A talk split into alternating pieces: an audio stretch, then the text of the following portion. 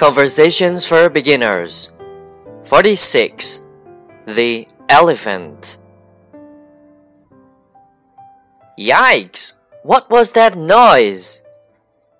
I had to blow my nose. Did you have to blow right next to the phone? Did you hear that? Of course I heard that.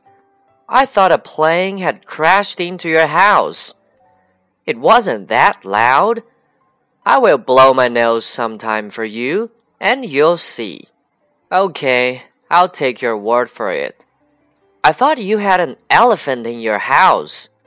You're funny. What did you say? I think I've gone deaf. I'm going into the bathroom to blow my nose. I'll be right back.